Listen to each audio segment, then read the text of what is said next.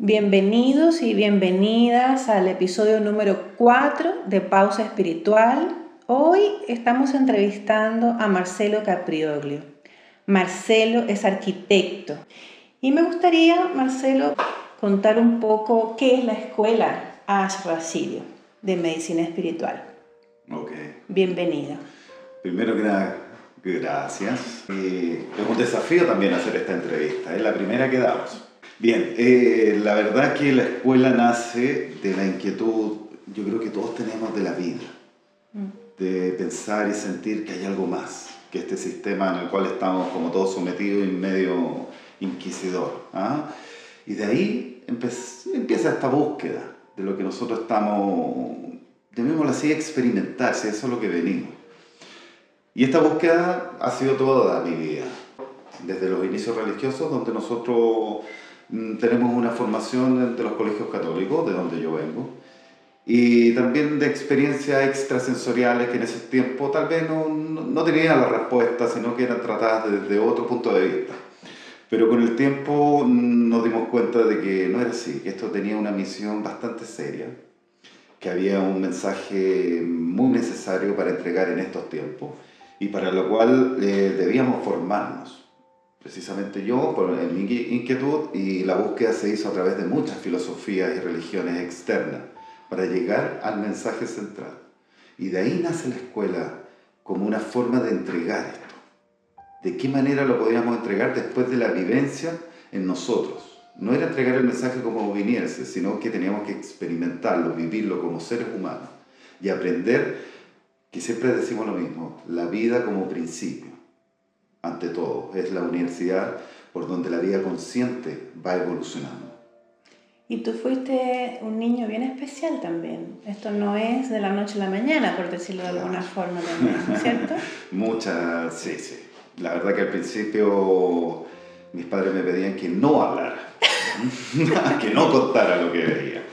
Pero gracias a Dios eh, vengo de una familia metafísica, ah, muy holística, entonces donde todo esto era Em, de alguna manera aceptado en esos tiempos, pero se hablaba solo en la familia. Después de, de todas estas experiencias, que claro, me fueron avisando que con el tiempo tenía que cumplirse estas visiones, lo cual a los 18 años, que fue la experiencia más fuerte, donde bueno, en la infancia siempre acompañado que eran mis amigos invisibles, le decía yo mis amigos secretos y todas esas cosas que... Las explicaciones que busca un niño. Exacto, exacto. A mí se me servían comida y tenían que ir dos platos más porque eran mis amigos que estaban ahí y siempre me acompañaban. Entonces todo eso, tú sabes que antes la medicina era... Inexplicable. inexplicable.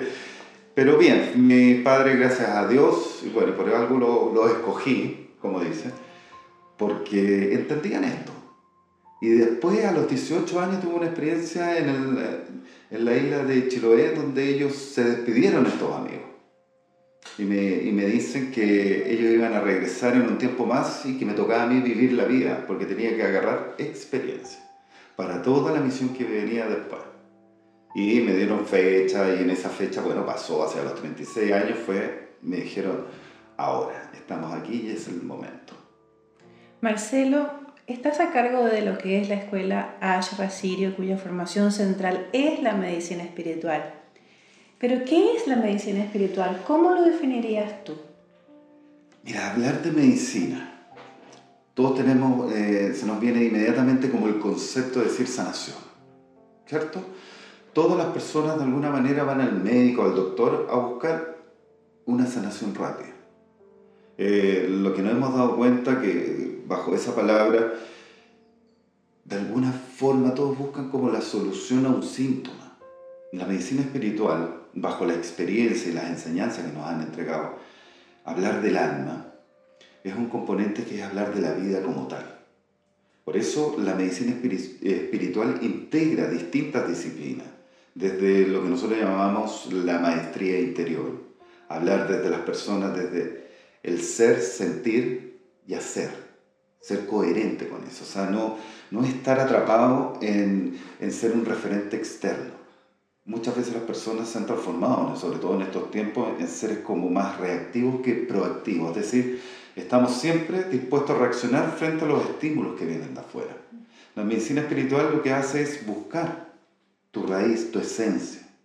Ver, realmente conocerte como quién eres y aceptarte. Si ese es el trabajo verdadero de la medicina. Y frente a eso, tú vas integrando y aceptándote tal como eres. Porque la medicina, aquí nosotros siempre hacemos un paralelo. Decimos, a ver, nos salimos de la física como tal. Y eso cuando uno tiene la capacidad de recordar ciertos momentos de la infancia, eh, emociones, como si la estás viviendo en el presente, eso te abre una puerta y dice, bueno, o sea, las emociones y los pensamientos no responden al tiempo lineal, sino que hay algo más. Y frente a eso nos dimos cuenta que el tiempo al cual nosotros estamos conectados no es más que una ilusión lineal que responde solamente al punto de vista donde está el observador. La medicina espiritual tiene la gracia de ver todo el potencial y nosotros lo que hacemos a las personas, más que vengan a buscar una sanación como tal, porque sí se manejan protocolos de sanación, trabajamos con tecnologías de luz, que trabaja con técnicas de, de energetización, técnicas de, depuración a, a las almas, a los cuerpos, por todos los flujos de energía. Pero también es muy importante que ese motor que está constantemente emanando, que nosotros lo llamamos el pensamiento como tal, tiene que estar consciente de lo que emana. Porque nosotros, sanar el cuerpo es muy inteligente el cuerpo. El cuerpo sabe lo que tiene que hacer. Y a veces basta con relajarse un poco y uno inmediatamente tiene una sensación de bienestar. Pero si ese motor que llamamos pensamiento está dando la indicación al cuerpo de volver al enfermarse o, volver al temor, a la ira, a la rabia, que es como lo que está dominando en este momento a nuestra sociedad, tú dices, ¿cómo puedes cortar ese motor? la única manera es como meterte dentro del alma de las personas. Pero nosotros dijimos, bueno, más allá de eso es enseñémosles a esas personas cómo llegar a un equilibrio tanto emocional como mental. Y de ahí nació la escuela para hacer lo que llamamos la maestría interior. Cómo guiar a través de, un camino donde se va guiando con distintas líneas filosóficas, porque al principio todo esto es una recopilación para crear la plataforma, o sea, de, decir a la persona, bueno, ahora está pisando tierra derecha, ahora usted es libre y vaya creando todo lo que usted necesita en el presente. ¿Cómo guiamos nosotros a las personas? A través simplemente de, de meditaciones, a través de charlas, a través de la escuela como tal. Y ahí se integra todo. La audiencia que nos está escuchando en este momento, las personas que nos pueden estar viendo, tienden a pensar que la medicina tradicional y la medicina espiritual son contrapuestas. ¿no? ¿Qué nos puedes decir al respecto? Estamos hablando de la medicina desde lo científico a esto que tú nos estás explicando. ¿Qué nos puedes comentar? Es muy interesante esa pregunta porque nosotros siempre la estamos tratando de responder jamás hemos pensado que esto es algo distinto de lo otro, sino que pensamos por lo contrario. Todo se integra, o una potencia la otra y son necesarias. Y eso es parte también de la visión que tenemos como seres humanos dentro del planeta. O sea, si todos empezamos a integrar las distintas visiones, imagínate cómo se, enriquecería todas las áreas. La medicina alópata, por decirlo así, responde a necesidades y por algo existe. La medicina alternativa o medicina espiritual integra otras áreas que la medicina mm, alópata no, la está integrando, que es el ser como tal. La medicina tradicional, por lo general la, ciencia la estudia a través de órganos inertes, ¿cierto? Y, desde ahí viene la, experimentación a través eh, con pacientes, van haciendo sus estudios, pero no analiza ni estudia al ser vivo como tal, frente a un entorno. Por eso está la necesidad siempre de complementar unas con otras. Y acá se de alguna manera, todo se ve como desintegrado. Y lo que está haciendo los tiempos actuales, fíjate que todos los escritos antiguos, que uno dice eh, que la medicina espiritual pareciera ser, o la medicina alternativa, algo como volado, caído del cielo, como demasiado... Etéreo. demasiado etéreo. Pero en las filosofías antiguas, los escritos, tal vez en una lengua que para nosotros no, no, es moderna, pero ellos hablan de la ciencia como tal. Y la medicina y la espiritualidad tienen algo que las une, que es la, es la ciencia. Y ahora, bueno, se abrió una puerta a través de la física cuántica que nos abrió y colocó al, pensador en otro punto de vista y se abrieron cientos o infinitas posibilidades más. Y dentro de esa está la medicina espiritual como tal. Entonces, si uno tiene la capacidad de decirse sí, tal vez esta es una posibilidad y puedo alcanzar lo que yo estoy buscando como misión, bueno, nosotros le decimos, aquí estamos. Esta es nuestra misión. La ciencia cada vez está ah, avalando mucho más lo que de alguna forma la medicina, eh, perdón, la espiritualidad venía diciendo antes. Lamentablemente tú sabes que a través de los dogmas institucionales, lo vamos a decir así, se ha perdido mucho de la esencia de esta información. Y por eso ahora es como todo un vuelco y la información, bueno, antiguamente la información era poder, pero ahora en estos tiempos que ha cambiado, la información está abierta para todos, por ende tú vas buscando las piezas una es para nosotros la medicina alópata o la medicina tradicional, es la solución a un síntoma, mientras la otra es una forma de mostrarte, de vivir, de percibir la vida como tal. ¿Cuáles son las situaciones más recurrentes que se presentan que requieren curación? son varias. Pero sí, dentro de esto, llamémoslo así, la última década, donde hemos estado trabajando muy fuerte con lo que es medicina espiritual, lo que más nos ha llamado la atención, por un lado, al principio llegaba gente que estaba desahuciada, que eso nos llamaba la atención, que era como el, último recurso, venir a, buscar el milagro. Con el tiempo ha cambiado porque nos hemos dado cuenta que la gente está como primer diagnóstico, se están yendo a las medicinas alternativas. Y está llegando en estos tiempos mucha gente con depresión, sigue llegando el desahuciado siempre. Pero está llegando gente que tiene eh, la depresión porque no le encuentra sentido a la vida. Y frente a eso nosotros creemos que la medicina espiritual eh, da muchas posibilidades.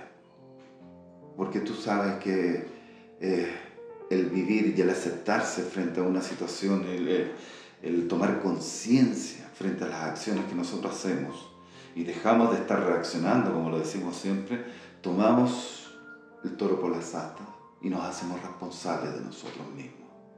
Porque esta cultura del producto, que creer por pagar por una sanación, tiene que venir y tiene que ser hecha como tal. Y no es así. Y no es así. Hay bastante... Nosotros, lo, mira, mm, para la gente lo llama milagro. Y nos gusta esa palabra, se nos gusta, la verdad que es bonita. Pero eso viene de lo religioso, el milagro. Sí, pues. Nosotros sabemos que es cambiar el punto de vista del observador y tener una postura frente a la vida de, de, de, ser, el victi, o sea, de ser la víctima a ser una persona realmente auténtica y que vea la vida con infinitas posibilidades.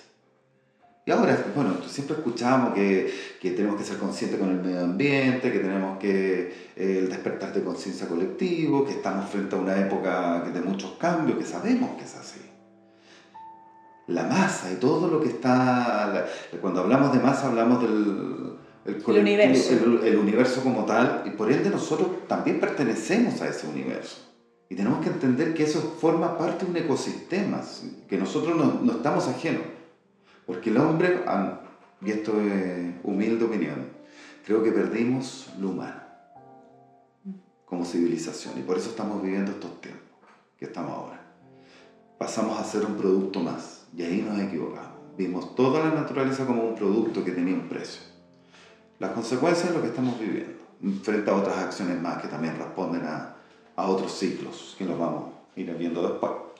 ¿Recuerdas algunos casos, uno o dos casos que te hayan marcado especialmente que pudiésemos recordar en este momento a propósito de lo que justamente nos estás contando? Sí, sí, la verdad que eh, cuando tú dices son miles las personas que hemos atendido. Llevarlo a uno o dos casos siempre están los niños, que son los que te parten el alma, frente a acciones madres o padres desesperados que están buscando una solución porque ya la medicina los desahució. Y nos hemos encontrado en casos de niñitos que estaban ya a punto de partir. Que no es que nosotros, eso hay que entender, no es que nosotros somos los sanadores, sino que nosotros somos los interlocutores frente a una energía maestra de una tecnología de luz a la cual nos enseñaron a acceder, para que el plan divino o esa conciencia frente a la postura que tiene la vida o su misión pueda alcanzar su sanación. Porque a veces pasa que esa persona venía a enseñarle a los padres, que fue en este caso, una personita que era una gran alma. Tomó la decisión que se quería ir porque su misión era venir a enseñarle a los padres el amor de la pérdida. Imagínate, nosotros frente a esa postura, el dolor que es, yo soy padre, tengo seis hijos, ver la pérdida de un hijo, yo creo que nadie lo quisiera vivir. Y el mensaje que entregó a sus padres fue tan noble que sus padres lo entendieron, fíjate, y lo dejaron ir en paz. Conducir esas almas a un estado de conciencia cuando ya trascienden de la vida humana, que es lo que es la medicina espiritual también, elevar esa conciencia fue para nosotros un aprendizaje que nos abrió las puertas a, dijimos, wow, ¿dónde nos estamos metiendo? Porque esos fueron uno de los primeros casos. Y otros, bueno, son los típicos casos que nosotros decimos típicos porque la gente cuando empieza a ver una recuperación, se descubre un potencial interno que, que el alma aflora la luz, su energía está brillante, está radiante frente a la vida, y tú ves de estos casos del cáncer, que pareciera ser como algo tan normal, que dicen que no, que solamente se puede curar de una manera. O sea, nosotros eh, con la experiencia nos hemos dado cuenta que el cáncer no es producido más que por un shock emocional en, la, en una dicotomía del alma. Es decir, cuando tú logras eh, inconsciente o conscientemente ser inconsecuente con lo que sientes, piensas y haces, de alguna manera tus cuerpos receptores de esta energía como que se desprenden, se separan unos de otros. Y eso genera un vórtice de energía dentro del cuerpo que da una información errónea. Y ahí nos hemos dado cuenta que aparece el cáncer como tal. Como ninguno de nosotros es, eh, está en el área científica, nos tuvimos que empezar a formar en esto. Empezar a, eh, no sé, por mi lado, empezar a hacer un posgrado en neurociencia, yo soy arquitecto, no tengo nada que ver con eso, pero uno se va dando cuenta que tiene bastante relación todo, porque todo trabaja bajo una estructura. Y eso es lo que me di cuenta que hay funciones, y todo depende cómo el ser humano o el ser vivo interactúa con esa estructura. Llamémoslo para nosotros como arquitecto puede ser el espacio, para una célula puede ser el ecosistema dentro del cuerpo, y todo va relacionado como un sistema de comunicación. Y ese sistema de comunicación depende simplemente de la conciencia que lo está administrando, en este caso, el ser humano como tal. ¿Y cuál es el origen de las enfermedades, de acuerdo a tu experiencia? La mayoría es la, es la inconsecuencia del ser humano. Tratamos de responder hacia afuera y nos olvidamos de quiénes somos. Y ahí entra en el juego lo que la palabra ego. Porque en nuestra sociedad eh, el ego está interpretado como lo malo. Y con, no, eso es ego. O sea, desde lo que hablaban las antiguas escuelas, nos podemos referir a eh, Gautama, a Buda, que donde decía que era la liberación del ego, del sufrimiento como tal. Y lo interpretaron de que en el fondo había que sufrir para que el ego se desvaneciera y para eso evolucionar. Cuando tú lees los escritos originales te das cuenta que en el fondo lo que está diciendo es la aceptación. Nosotros fuera de este cuerpo físico somos energía. Y si tú estás en un mar o en un océano blanco de luz donde no hay principio ni fin, y ahí estás tú, ¿cómo te reconoces? Esa fue la pregunta que nos hicimos. Entonces, ¿qué es lo que aparece ahí? El reconocimiento no es más que el ego.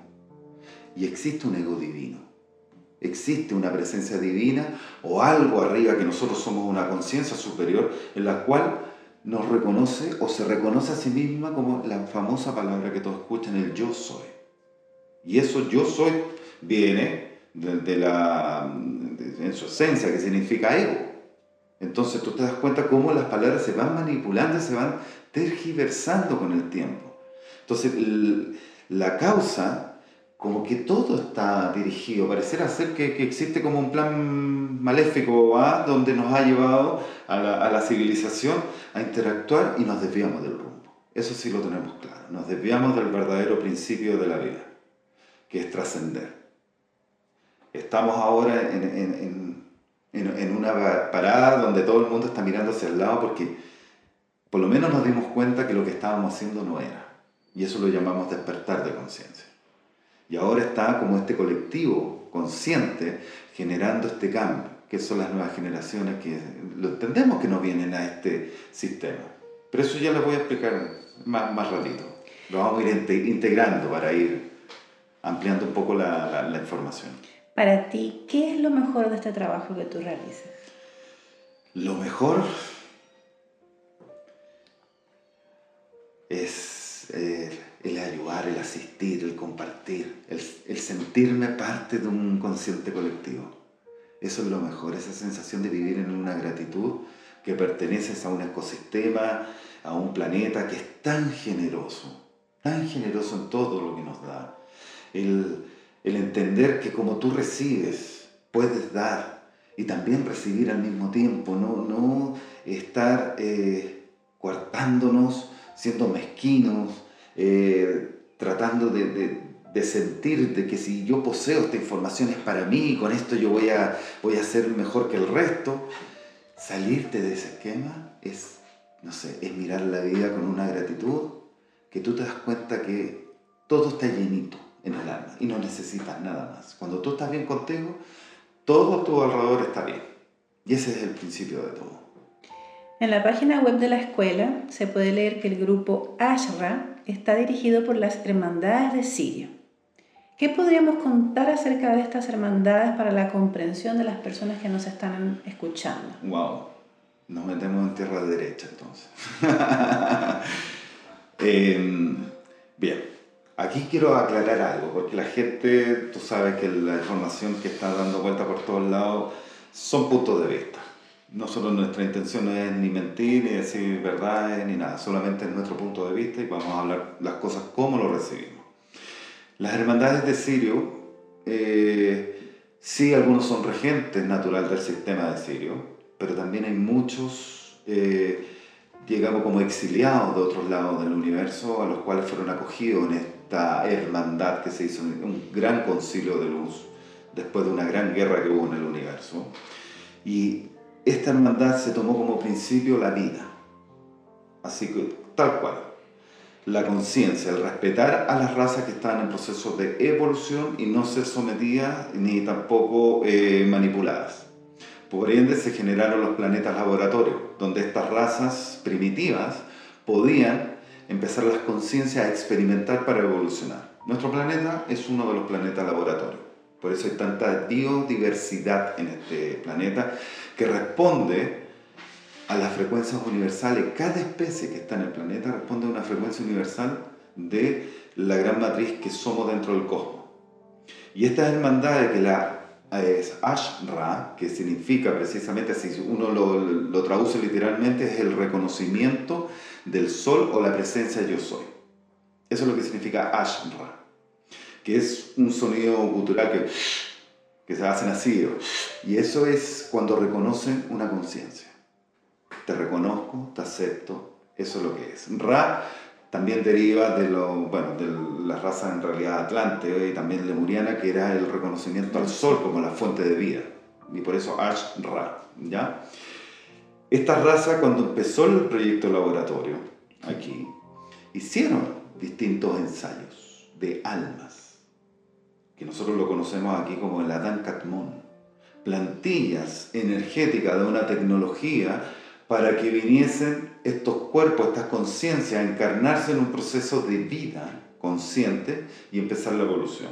Sí se tomaron algunos, eh, eh, algunas especies para ir combinando y que aceptaran las distintas especies de afuera que iban a entrar. Por eso muchos dicen en algunos libros que nosotros somos dentro de nuestro cromosoma como una, una genética mixta de distintas especies afuera, claro, porque esas especies son las que, están, las que estamos experimentando acá en el planeta. Nuestra visión todavía es muy terrícola, no, que no hemos visto hacia el cielo. Y en la era que estamos está cambiando precisamente donde nos encontramos ahora, viene el traspaso de eso. Esta orden Ra eh, se le puede comparar con lo que es la hermandad blanca. Ellos, lirianos, pleyarianos, sirianos, eh, o sea, de muchas partes, trabajaron para sostener bajo lo que se llama la alianza de la comunidad galáctica en Ashtar Sheram, que significa el reconocido Señor de las Estrellas, eh, hicieron como un pacto. Y este pacto es cuidar porque nuestra galaxia es una galaxia confederada dentro de la luz, como principio de la luz.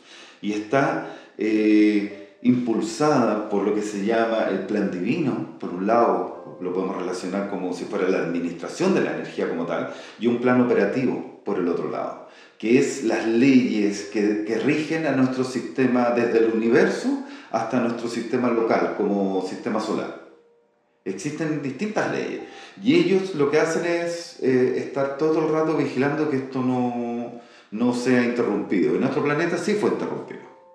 Fue de alguna forma manipulado toda esta, eh, llamémoslo así, eh, experimento que se estuvo trabajando. Entonces cuando se inició el proyecto ALMA, el último, porque han sido muchos, muchos proyectos ALMA que han evolucionado dentro del planeta de hecho, esta es la quinta oleada, así lo hablan en los antiguos libros, de evolución de las almas. Las otras cuatro fallaron. ¿Ah? No todo el consciente colectivo o planeta se fue, sino que algunos.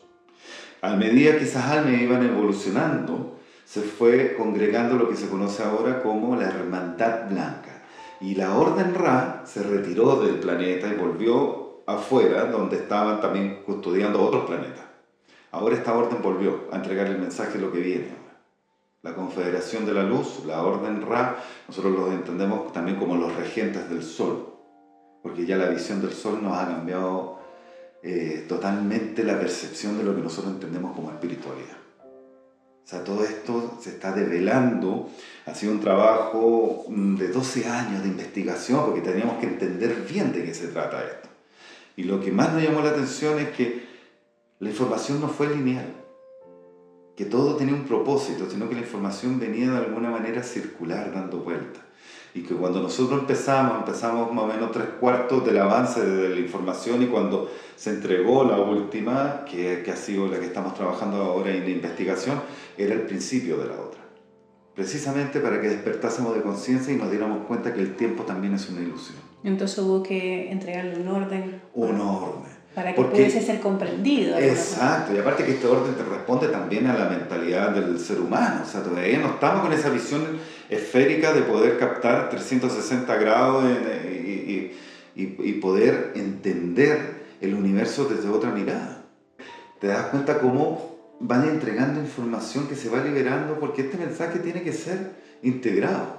Nosotros sabemos que el mensaje, eh, obviamente no se lo van a entregar por completo a una persona porque la responsabilidad es muy grande. Estos tiempos no son tiempos, nos dijeron, de mesías, de grandes avatares que van a encarnar, sino que es de la conciencia colectiva, el despertar. Fíjate que ahora me estaba acordando que al principio, imagínate, recibir cinco libros, sin entender ni un cuarto de los libros, la información que era, y en la medida que nosotros íbamos buscando referente a través de paper, investigaciones, estudios que íbamos haciendo, nos dábamos cuenta que la ciencia ya había demostrado cierta forma el, lo que estaba en, en, estos libros. Y ahí empezamos a darnos cuenta que, que, la información no venía en tiempo lineal, sino que la información eran como paquetes de información que estaban, eh, como lo hacen las neuronas, que van transmitiendo bajo chispazos así ciertas información y se iba integrando un paquete que daba la respuesta a eso, distintas miradas. Y en estos 12 años que hemos estado estudiando, nos dimos cuenta que lo que se entregó al final, o nosotros descubrimos al final, era el principio de, de, de lo que teníamos que hacer. Y recién el rompecabezas lo pudimos integrar hace dos años, recién. Y ordenar toda esta información. Ordenarla. Para ser comprendida, porque todavía nosotros estamos, por lo menos se, se van abriendo distintas líneas de, de búsqueda, que eso es lo interesante. ¿Qué significa que la información esté siendo revelada para las personas que nos escuchan?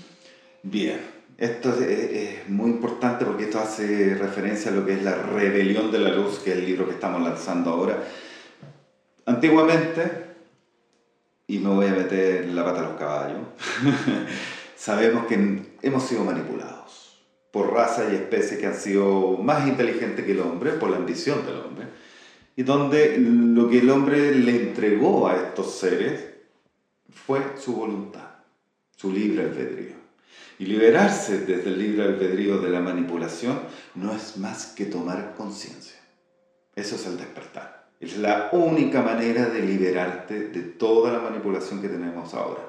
Sí, tal vez eh, podemos verlo como estallidos sociales, ya podemos ver como la ruptura de, de, instituciones del gobierno, religiosa, cómo todo se está desvaneciendo. ¿Por qué? Porque la gente dejó de creer. Fíjate el poder que tiene cuando uno dice yo creo y miro, reconozco, cuando yo digo no, ya no creo, ya no te reconozco. Le quitamos el ash. ¿Cómo se desvanece? La fuerza que tienen nuestros pensamientos y la intención cuando emanamos energía el poder. Y esa información fue ocultada. Y lo que trataron muchas veces fue de que nosotros viéramos esto siempre afuera. El ser humano tenía que verlo todo afuera.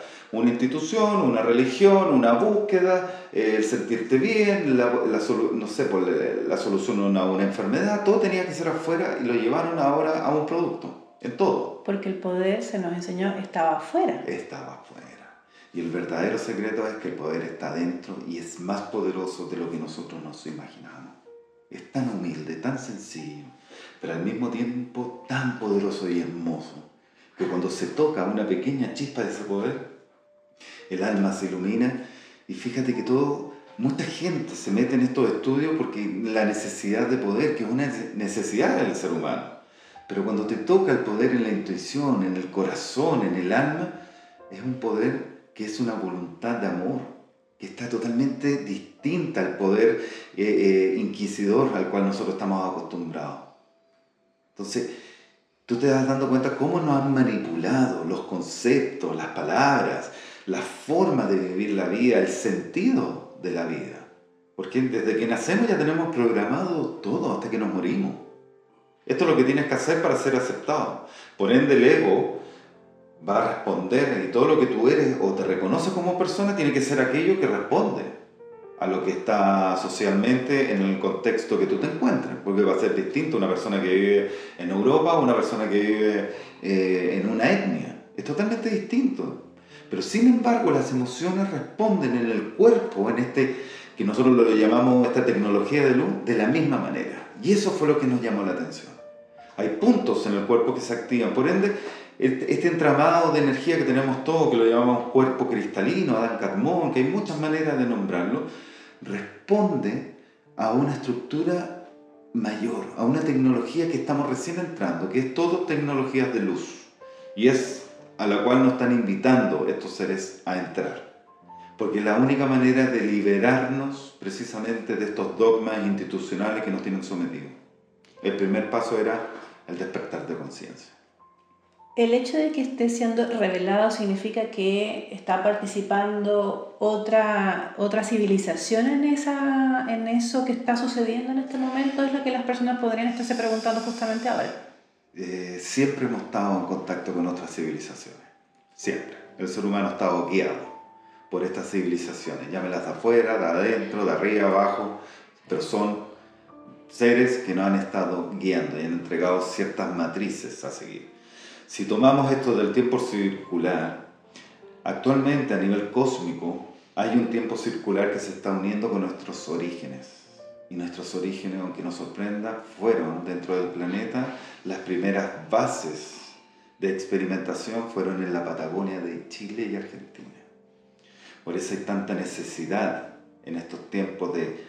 Son zonas privilegiadas que están ahí, donde, bueno, todo lo que sean avistamientos, todos los casos de ovni, que la isla Friendship y todo eso que responde precisamente a estas primeras civilizaciones donde empezó a experimentar el Adán Catmón. Sí, se nos viene a la mente justamente los capítulos de la gran serie que en su momento condujo Patricio Bañado, que concentraba parte de sus descubrimientos en esas zonas que tú estás mencionando. Exactamente, pero te das cuenta que en esa época todo era hacia el fenómeno ovni, sí. al objeto. Seguíamos integrándolo. Y fíjate que en esta búsqueda que he estado, ya llevo más de 35 años buscando información, me sorprendió porque llegar en este camino espiritual, en una búsqueda de distintas filosofías, de repente dije, ¿en qué momento se unió con este fenómeno hombre? ¿Y de qué momento se unió con estos seres que, que llamamos extradimensionales? Sin quererlo, sin darme cuenta, de repente todo se vio unido y dije, wow, o sea, por allá va el camino. Mencionaste levemente el libro. Tímidamente. Tímidamente. Por favor, cuéntanos un poco un anticipo que podemos adelantar para que la gente lo conozca, porque yo creo que más de alguno tomó nota y está esperando ya ese libro. ¿Qué podemos decir sobre el libro, Marcelo? Bien, este es la segunda edición del primer libro que se llama La Rebelión de la Luz. Como digo al principio, la verdad que también la inmadurez, la necesidad de transmitir todo este mensaje. Hicimos una primera edición en la cual ya el transitar en este camino, yo dijimos, bueno, el mensaje es este, lo vamos a respetar como era y lo vamos a trabajar. Eh, hace memoria un poco lo que estaba mencionando, a cómo llevar el alma hacia su trascendencia y la liberación de todo esto que es manipulación. Por eso se llama la rebelión de la luz. Es un acontecimiento, queramos o no, va a pasar. Y eso hay que tenerlo en cuenta. Ahora es cómo nosotros nos ponemos como observadores a ver esto, externo o somos parte del cambio y nos dejamos llevar por esta gran oleada. ¿Qué es lo que nos está diciendo y qué es lo que nos enseña el libro? Los mensajes de los grandes avatares que han pasado por la Tierra, en la cual cómo se ha tergiversado muchos de sus mensajes, se han manipulado y cuál es el origen de esto y hacia dónde vamos nosotros como raza. Eso es muy importante. Este es el primer volumen, acuérdese, acuérdese que son cinco. Y viene uno, un sexto que habla precisamente de todo lo que es la sincronización del tiempo. Entonces es, es un proceso estos libros. Son, eh, están dirigidos también a las personas desde que no saben nada, que están en esta búsqueda, pero les da miedo meterse, porque muchos de, eh, es tanto el miedo con lo cual nos han educado que a todo aquello que es ajeno a lo que Creemos que es súper complejo no lo vamos a entender. Exacto y no, no sé, me voy a meter como en tierra que no cacho y me puede pasar algo, porque mucha gente cuando despierta y no le encuentra sentido a nada, se empieza a dar cuenta que tienes que cambiar tu forma de ser. Pues. Si ese es el verdadero despertar de conciencia, no el yo quiero, sino el cómo yo me muestro ante la vida, cómo soy y cómo soy de consecuente frente a esa vida. Y esta es como una guía del alma en este proceso de, de transición. Recuerda que el sendero del iniciado sirio, que es la obra completa, es la trascendencia del alma hacia dónde vamos. Cómo traspasar los planos cuando nosotros desencarnamos, que algunos dicen el infierno, el limbo, como quieran llamarlo, pero nos enseña ese sendero para hacerlo en vida, para aprender a, a, realmente liberarnos de toda manipulación y bajo nuestro libre albedrío poder alcanzar aquí la mayor evolución para pegar ese salto cuántico o esa ascensión que algunos llaman. ¿Dónde van a estar disponibles esos libros? Por el momento nosotros estamos haciendo una gira que iniciamos ya el 7 de marzo. Vamos a estar eh, en Concepción, en Curicó, Talca, Rancagua, que se va a hacer en San Vicente, vamos a estar en la quinta región, estamos viendo todavía otras ciudades, pero en marzo ya partimos con la gira. Y esas son las primeras ciudades que vamos a ir visitando y vamos a estar en venta directa. En el año 2010, Marcelo, participaste en una ceremonia que tiene sus orígenes en la antigua Lemuria y entre 2010 y 2015 se realizaron varias más donde se recibieron códigos. Me gustaría que hablara sobre ese trabajo. Bien, esto fue una experiencia maravillosa. Aquí no, uno la verdad que de repente siente como el impulso de la vida y decir, eh, hay cosas que se tienen que hacer y nuestro objetivo era precisamente el despertar de conciencia. Y, y tomamos dentro de nuestras memorias circulares, que nos van desvelando mucha información, eh, lo que era la orden, o sea, los sacerdotes Ja de la Lemuria, que eran precisamente grandes seres conscientes que ellos, a través de la naturaleza, no sé, tal vez después se conocieron como druidas, manejaban la alquimia y tenían la voluntad y también la conciencia de bajar ciertos paquetes de información para los procesos evolutivos, llámese de civilizaciones, pueblos, ciudades. porque antes la conexión que había con el espíritu, con el alma y con, sobre todo con estos seres, era muy integrada, no tanto eh, solo hacia arriba, sino que también hacia la naturaleza. Que eso fue lo que se fue desvinculando después del ser humano, que partió también lo que estamos viviendo ahora con este tiempo. Nosotros tomamos esa información, siempre pedimos autorización para poder lograrlo. Y fíjate que la primera que se hizo fue recibir pulsos de energía, que esos pulsos son precisamente frecuencias para la voluntad de los seres humanos poder, en ese caso, fue los códigos de la verdad. En ese tiempo nos dijeron que se iban a develar muchas cosas que el sistema se iba a caer. No sé, es muy vanidoso decir, bueno, pero pasó después que se logró. Lo hermoso de esto es que se juntó un grupo cerca de 500 personas a meditar, a hacer una ceremonia de lo que es recibir energía y expandirla. No solamente se hizo acá en Chile, en Santiago, sino que nos conectamos con gente en Argentina, Perú, eh, Colombia, México, Venezuela y fuimos por toda la cordillera. Y tú vieras la foto y la recopilación de información, grupos tremendos de personas. O sea, en el momento fácilmente éramos 2.000, 3.000 personas meditando para, primero, establecer la cordillera de los Andes como la columna vertebral, la cual se estaba viniendo, terminar de, ensamblar esa energía y después poder abrir cada uno de estos vórtices de energía con lo que tenían que ser. Y lo que nos tocaba precisamente en Chile era el código de la verdad. Fue el gran despertar que se, está, que se ha ido generando. Y todos los años íbamos viajando por la cordillera eh, realizando estas ceremonias con la gente. ¿Y es justamente lo que se está pidiendo ahora, que se muestre la verdad? Yo creo que la verdad ya se mostró. Lo que mm, le falta a, esta, a esta verdad, porque la verdad no es absoluta, todos tenemos una verdad. Y todos estamos ahora interpretando, a consecuencia de esta gran verdad que se desmoronó, la estamos interpretando, interpretando bajo nuestra conciencia que todavía está muy polarizada, todavía tenemos mucha rabia y queremos ver esto como todo malo, sin embargo, tú te das cuenta que estamos viviendo el proceso más hermoso que puede vivir una civilización, que es su propio despertar de conciencia hacia, hacia algo que todavía no lo sabemos porque lo tenemos que construir. Y el resultado va a ser lo que nosotros ahora, en el presente, digamos, esto es. Y para eso, te están, o sea, tú ves cómo esta, esta verdad que nos controlaba, nos manipulaba a través del miedo. ¿Cierto? Siempre lo, lo, decimos, el miedo como si fuera así una pieza que cuelga hacia abajo, la ignorancia, mantener al pueblo ignorante, mantener al pueblo con enfermedades, sometido y mantener al pueblo con carencia. Fíjate qué es lo que está pasando en el planeta ahora. Justamente se está desmoronando esa estructura.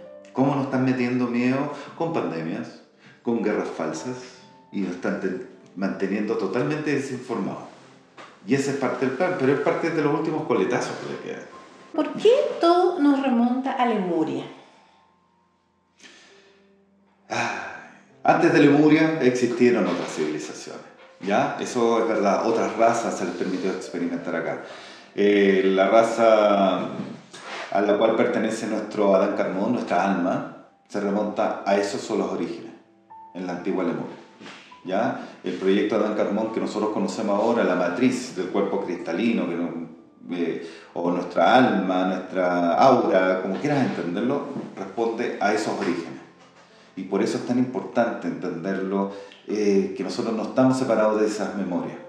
Tal vez te pueden decir, claro, no hay cómo científicamente o físicamente comprobarlo, pero ya sabemos que nosotros nos podemos conectar a otras memorias que están fuera de nuestra mente-cerebro y nos podemos conectar a una mente superior que la del planeta, que ahora se, se conoce como registro akáshico, pero no es más que la memoria de nuestro consciente. Y bajo técnica tú te puedes conectar a esas memorias y se te puede... Eh, ¿Qué es lo que está pasando a la gente ahora? Que muchos están recordando otras vidas, muchos están recordando o, o tienen habilidades que no saben por qué las tienen, porque ya esa separación se está unificando. Y las generaciones, no sé si te has dado cuenta que los niños cada vez vienen con habilidades mucho más eh, experimentadas que las de nosotros. O sea, de repente niños que dibujan como si fuera la reencarnación de Da Vinci, así con un, genio, pero es La gente todavía lo ve como superdotado, pero esas son las generaciones que vienen. Lo que importa es que esas generaciones vienen con un concepto totalmente distinto fuera de lo que es el poder de la manipulación. Y no van a encajar en el sistema, queramos o no queramos. Que ahora lo, lo, lo hemos caracterizado como millennials. Pero no, ellos vienen a responder a otros, que son almas que están entrando en una rueda de evolución, que son antiguas, pero no tienen la experiencia. Nosotros somos almas viejas que estamos saliendo de una rueda, que no quiere decir que sea ni mejor ni peor, sino que se está trascendiendo, estamos haciendo el traspaso de una a otra. La decisión hacia dónde vamos es, es, totalmente personal. No es que te van a escoger así con el dedo y, y viene el juicio final, sino que esto es libre albedrío. Otro de los aprendizajes importantes en los que te has adentrado es la conversación, la conversión, perdón, del agua en cristal líquido. Puede sonar complejo para muchas personas, pero ¿me podrías explicar en qué consiste ese proceso que está descrito de alguna manera en la página web de la escuela? Muy bien. Tiene que ver con la pregunta anterior de nuestros orígenes. Como esencia nosotros venimos bajo la manifestación del agua en este, en este plano. Por ende, para nosotros el agua es como excelencia, es el líquido vital que nos da la vida pero sin desmerecer obviamente todo lo que es el reino mineral que está incorporado en este cuerpo que lo entendemos que es prestado para venir a experimentar y eso tenemos que tenerlo claro. Por ende, el agua tiene cualidades muy hermosas en la cual tú desde el concepto de agua como tal, que es un líquido inerte, ¿eh? el que tomamos por las cañerías, lo puedes llevar a, en su estado natural de vertiente que se da de forma natural por toda la purificación que tiene con la naturaleza, a un líquido llamado cristal. Yo, nosotros cuando recibimos esta información, fue que como el Masaru Emoto, él habla de las memorias del agua, dijimos, empezamos a cruzar información con eso, lo encontramos hermosísimo, pero también hay una doctora, una, eh, perdón, una enfermera se llama, creo, de apellido Valdés, donde ella habla que el agua, cuando logra cierta característica, como en el cuerpo, que es el, eh, conocido como el líquido donde están las células. ¿ya? Ese, ese, líquido ella lo llama cristal líquido, que nos llama la atención que fuera el mismo nombre. Entonces por ahí empezamos a estudiarla ella. Por ende la transmisión de las frecuencias de, como conductibilidad es mucho más rápida, mucho más eficiente. Y a través de este líquido que nos enseñaron a cómo trabajarlo para subir primero el agua, desprogramarla, llevarla a su estado natural y después de esto, elevarle la frecuencia para que quede como cristal líquido. Es que eso que tomamos o ingerimos o bebemos como líquido, tenemos que estar conscientes que también es una fuente de información que nosotros nos estamos metiendo adentro. Y si llegamos a la base de decir que todo es energía, y por ende esta energía eh, lo único que hace es transformarse, yo al ingerir este líquido también estoy ingiriendo energía, pero ¿qué calidad de esa energía? Una emoción también te alimenta de la emoción que ya lo estamos entendiendo ahora, que tenemos en el cuerpo ciertas glándulas receptoras de esas frecuencias emocionales y que alimentan el cuerpo, que generan ciertos ARN para llegar a nuestra célula y ahí entregarlo a nuestro ADN para ensamblar y formar las hebras que conocemos. O sea, eso es lo que la ciencia está develando ahora, que la espiritualidad lo viene diciendo hace mucho tiempo. ¿Qué es ser una persona espiritual para ti, para Marcelo? Eh Primero que nada, liberarse del dogma. Yo creo que por ahí viene el verdadero concepto espiritual. Y eso no hay que ni engañarse ni nada. Nosotros como seres humanos aprendemos a través de la saturación. Como que nos llenamos de información, eh, nos metemos a distintas religiones, distintas filosofías y queremos ser, pertenecer, porque es parte también de nuestra esencia humana. Pero llega un momento que tú te das cuenta y dices, no, me libero de todo eso yo soy lo que yo soy y me acepto así. Y frente a esa aceptación, liberarse de toda verdad y tener la tuya, porque es muy importante que uno manejar su propia verdad, pero entender que hay tantas verdades como conciencia que la están viviendo. Y por ende la verdad absoluta nunca va a existir, sino que va a ser la integración de todas estas verdades. Y esas verdades cambian, la vida cambia, nos hace nosotros de repente ir por distintos senderos y si tenemos la capacidad de adaptación, aceptación de eso, para mí eso es una persona espiritual. ¿La persona se puede redimir en una, en una encarnación, empezar de una manera quizá oscura e ir alcanzando su propia evolución en un solo ciclo de vida? Hay personas que dicen que no. Eh, bueno, vamos a tomar el, el mejor ejemplo, la conciencia de Jesús el Nazareno. Él hizo el camino en una vida y nos enseñó, nos dejó la tarea para 2000 años y parece que no entendimos. ¿ah? Pero, y la seguimos estudiando. la seguimos estudiando. Eh, el plan de evolución, la verdad que eh, mucha gente cree que el proceso de ascensión es irse. Ah, como que yo ya soy ascendido, ya soy evolucionado. Pero ahí se nos integra otra cosa que hablamos de la multidimensionalidad, pues señores. Nosotros no podemos dejar de existir en una dimensión. Por ende, otra parte, nosotros vamos a seguir experimentando, pero en otro ciclo evolutivo, que es muy distinto. Hay, hay, que empezar, y eso es lo que, la gracia que tiene el sendero, que te empieza a separar mucha información que está cruzada, porque la va ordenando. Una cosa es decir el despertar de conciencia, otra es decir la ascensión como tal, otra hablar de la multidimensionalidad, y nosotros estamos, somos parte de todo eso. Y una persona que puede haber sido muy mala, bajo, ojo, los parámetros de las conciencias que habitamos en el planeta, pero para tal vez desde arriba era un programa necesario para que todos despertasen. Porque todo parte de un propósito mayor, que bajo la visión humana no lo podemos entender. Pero bajo la visión de estos seres extradimensionales, llamémoslo así, eh, es parte del programa. Y esto está provocando la trascendencia hacia la nueva era que nosotros estamos entrando. ¿Estamos viviendo en un momento histórico? Eh, sin precedentes. Maravilloso.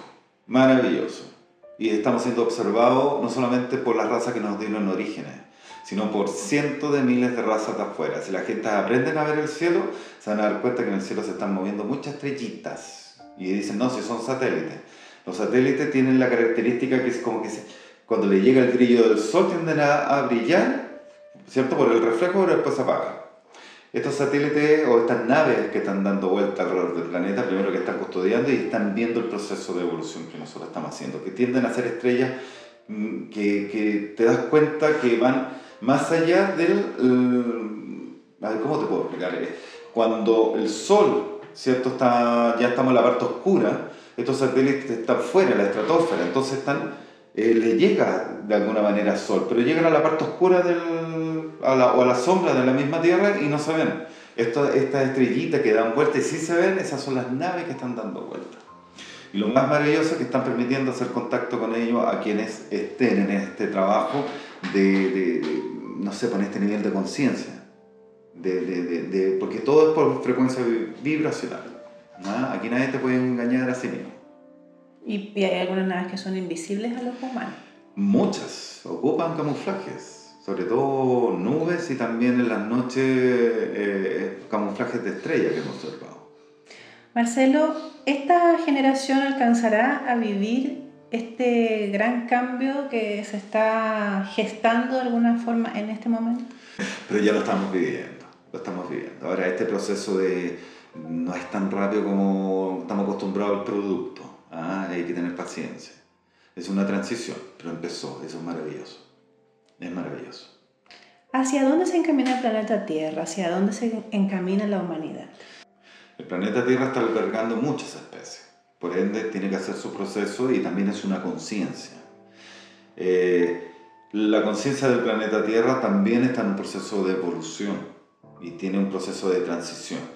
Y por ende, todas las especies que alberga este planeta van a empezar también su proceso de evolución en otros lados ¿ya? En otras, tal vez serán en otras tierras, pero también en un nivel superior de conciencia. Tal vez, para que me entiendas, así, de, decir como una raza de perrito va a pasar a ser raza humanoide de perrito, porque empieza el proceso individual de la conciencia, que hasta ahora estas razas son conciencias colectivas, que eso es lo que nos explicaban en el proceso de evolución.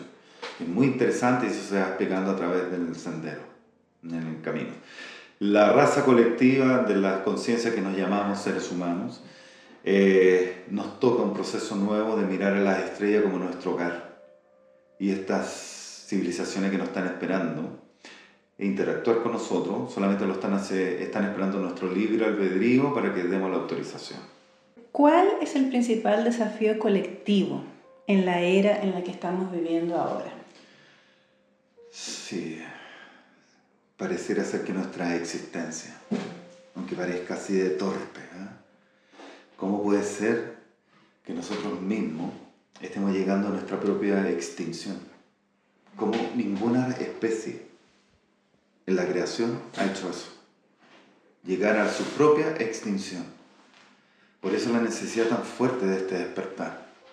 Cuando nosotros vemos, por ejemplo, que eh, ante nuestros ojos desaparece una laguna, un río, un bosque, y nadie una dice especie nada, animal. o unas miles de especies animales que van desapareciendo. No nos hacemos cargo, miramos eso como alguien, alguien lo va a solucionar. Si para eso hay organizaciones y vamos sumando más, vamos sumando más. Y nuestra generación empezó a meter ruido. Pero ahora hay un estallido social en el cual está diciendo no, basta. Seamos conscientes con nuestro ecosistema. Si cuando se rompe el ecosistema, cualquier ecosistema, veámoslo desde un ecosistema del jardín hasta como un ecosistema interno de tu propio cuerpo. En tu cuerpo, ¿qué es lo que pasa? Se mete en virus y por ende te enferma. ¿Qué es lo que está pasando en la Tierra? Se está enfermando. La Tierra es tan inteligente que tiene su propio sistema de evolución, que está obviamente en la frecuencia del universo, y lo que hace sus propios ajustes, de entregar su propia sanación. Llámalo un cambio climático, llámalo una serie de convergencias de polo, como quieran, pero es su propio proceso de sanación. Nosotros, si hubiésemos sido más inteligentes y nos hubiésemos adaptado al proceso de la Tierra, de la naturaleza, que por ende es el mismo que el universo, iríamos derechito hacia nuestro propio camino evolutivo. Pero la ambición humana nos llevó por otro camino y tenemos que hacernos cargo. Si ya no sacamos nada con alegar, es qué vamos a hacer con esto. ¿De qué manera nos enfrentamos a esta nueva eh, civilización o este nue- nue- nuevo proceso por el cual queremos vivir? Los cambios que estamos viviendo también como Chile, como nuestro país eh, residente, son, nunca habían pasado. Entonces te das cuenta cómo desde lo local nos está llevando a una transformación planetaria. Ahora eso lleva a lo, lo personal, que a todos se nos está derrumbando todo. Y lo- siempre le decimos a la gente, acéptenlo, para liberarse rápido de eso. El poder de transformación es lo que estamos viviendo. Adaptabilidad, eso es lo que hacen las especies. ¿Te acuerdas que en el colegio nos decían que el ser humano es la única raza que lucha contra el medio? Todas las otras razas se adaptaban. Así es el alma. Es absolutamente libre. No es más que la emisora de pensamientos, acuérdate, de la conciencia que la está rigiendo. Eso es el alma. Ese es el gran espíritu que somos.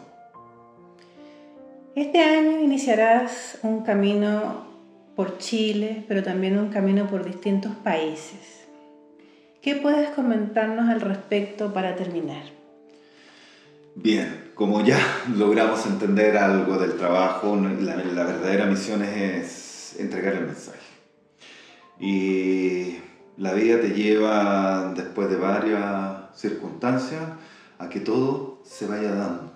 Es increíble esto cuando uno dice, bueno, el plan divino funciona así. Entrégalo, lo que tú tienes que hacer, asume tu responsabilidad frente al plan divino y nos toca salir a entregar la misión o sea, como misión entregar la información, abrir, con- por sobre todo empezar a unificar, que es el verdadero cometido. Nosotros en el fondo cuando tú llegas a otra casa te van a recibir, pero ¿a qué vienes? Te dicen. Entonces nosotros venimos con esta parte del mensaje porque lo que necesita el planeta es la unidad total, el verdadero sentido del amor incondicional y entender que todos formamos parte de eso. Si aquí todavía nosotros como seres humanos vemos un insecto y nos vemos con la capacidad de matarlo porque no me gusta, imagínate cuando empiezas a interactuar con razas que no sabes cómo son y a las cuales te, imaginas. No te va a gustar, entonces vas a llegar y aplastarla. Pues la conciencia no tiene tamaño. ¿Mm? Y eso es muy importante. Lo que nosotros estamos saliendo ahora afuera es nuevo paradigma. Lo que fue terrenal es terrenal. Y lo que estamos viviendo ahora es empezar a despertar el potencial del ser humano hacia ese ser cósmico. Esa es la misión por la cual nosotros tenemos que ir a entregar los comunicados. En una frase, ¿cuál es el legado contenido en los libros y por qué es importante que la gente los busque y los tenga? En una frase. una frase, nada, amor incondicional. Amor incondicional. Yo creo que es la gran maravilla que nos entregó el universo. Todos formamos parte de lo mismo. Todos somos lo mismo, venimos desde la misma fuente, pero lo estamos viviendo de distintos puntos de vista. Amor incondicional. Muchísimas gracias Marcelo Capriole por esta entrevista tan interesante, cerrando el episodio 4 de Pausa Espiritual. Marcelo Capriolio es arquitecto, es fundador de la escuela Ashra Sirio, que tiene sus instalaciones en Santiago de Chile, que además tiene una página web y tiene redes sociales. Me gustaría que dejáramos a la gente invitada para que pueda ubicar tu trabajo, ubicar lo que haces en la página web y en las redes. ¿Cómo te pueden encontrar? Bien, muchas gracias. la escuela es www.ashraserio.com. Ahí está toda la información que nosotros vamos subiendo, hay información gratuita, meditaciones, también hay cursos, mucho material, mucho material. Todo se va administrando ahí, ¿ya? Y en las redes sociales como Escuela Ashra, Disco Solar de Sirio, Médicos Espirituales, hay distintas páginas, pero todos conectan a lo mismo. Muy interesante la entrevista, eh, me encantó poder abrirme por primera vez con toda esta información, así que muchas gracias. No, para mí, como siempre, un gran honor y a las personas que nos siguen eh, a través de los podcasts, ya saben que nos pueden encontrar como arroba pausa meditation studio en redes sociales, la página web www.pausameditationstudio.com y en nuestro canal de YouTube. Así que muchísimas gracias y nos vemos en el próximo episodio. Así sea.